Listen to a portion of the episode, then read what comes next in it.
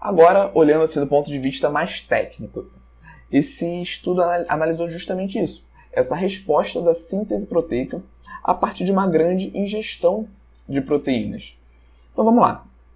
Explicando primeiramente essa linha pontilhada aqui preta. Essa linha pontilhada representa os aminoácidos circulantes que vieram a partir da ingestão de proteínas e também a molécula da mTOR, que é de certa forma um estímulo para a síntese proteica. Então essa molécula pode ativar uma reação em cascata que vai culminar na síntese proteica. Então eu quero que vocês vejam essa molécula da mTOR como um estímulo, um estímulo, um possível estímulo para a síntese proteica, tudo bem? Não é o nosso assunto principal da aula de hoje. Eu vou falar sobre isso em outra aula, mas é só para você entender essa explicação. A linha vermelha é a síntese proteica muscular, representado pelo MPS. Tudo bem?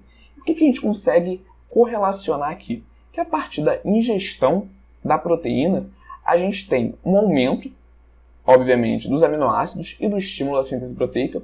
Nós temos um aumento da síntese proteica também, da linha vermelha. Só que olha que interessante. Aqui, cerca de 3 horas depois, essa síntese proteica está lá embaixo. E por outro lado, a gente ainda tem os aminoácidos e a mTOR circulante. Ou seja, o que a gente consegue é, interpretar aqui? A gente tem aminoácido circulante e a gente tem estímulo para a síntese proteica, mas ela é limitada pelo efeito Muscle-Full nesse momento. Então, nesse momento, o limite foi atingido, por mais que tenha muitos aminoácidos circulantes e muito estímulo para a síntese proteica. Isso quer dizer o efeito Muscle-Full. Tudo bem? E é extremamente importante nós entendermos toda essa lógica para explicar para o nosso paciente que não, não, existe a necessidade dele comer quilos e quilos de peito de frango, que essa síntese proteica ela vai ser limitada. Tudo bem? E aqui é justamente isso. Maiores consumos proteicos acima da recomendação não geram uma maior síntese proteica. Anota isso. Tudo bem? Seu ponto alto da nossa aula. E o músculo é refratário ao consumo proteico.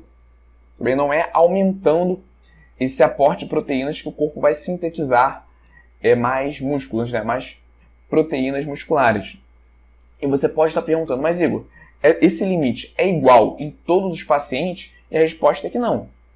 Vão ter alguns fatores que vão influenciar no, nesse limite, né? nesse efeito muscle como por exemplo a intensidade do exercício físico, né? a idade também.